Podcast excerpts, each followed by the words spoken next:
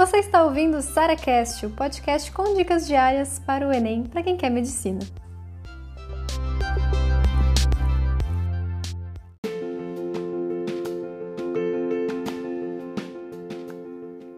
O que fazer quando você não tem tempo para fazer um simulado completo? Ou seja, as 5 horas de prova, 5 horas e meia de prova disponíveis para isso.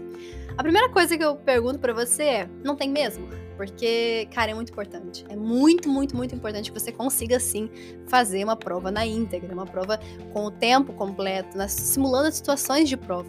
Porque se você sempre ficar treinando 100 metros, né, uma corrida de 100 metros, chegar na maratona vai ser muito mais difícil, entende? Então, eu recomendo sim que vocês, sempre que tiver algum pedacinho ali que dê para encaixar 5 horas de prova, vá, faça. Nem que sejam horários bem alternativos, tipo, sei lá, de noite, que é um horário que eu odeio fazer simulado. Mas se for meu único momento para fazer, eu faria. Final de semana, de madrugada, sei lá.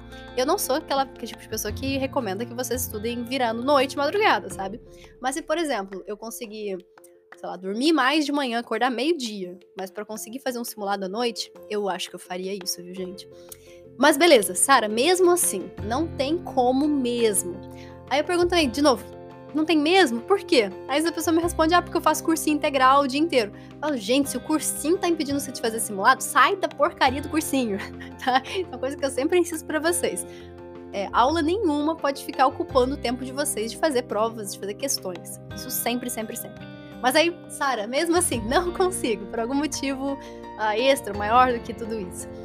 É, vale a pena sim você fazer o máximo que você consegue. Então, por exemplo, Sara, eu só tenho três horas ali para fazer o simulado. Posso fazer meio simulado? Resposta: sim. A gente vai fazer sempre o melhor que a gente pode, nas melhores condições que a gente tem, que às vezes não são os ideais. Mas eu não vou deixar de fazer o simulado porque eu só tenho três horas de pro... né, três horas para fazer essa prova.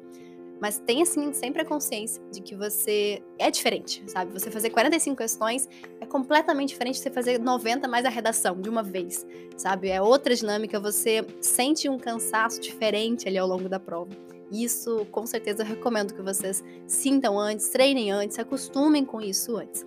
Mas, se não for possível, a gente vai trabalhar no nosso melhor.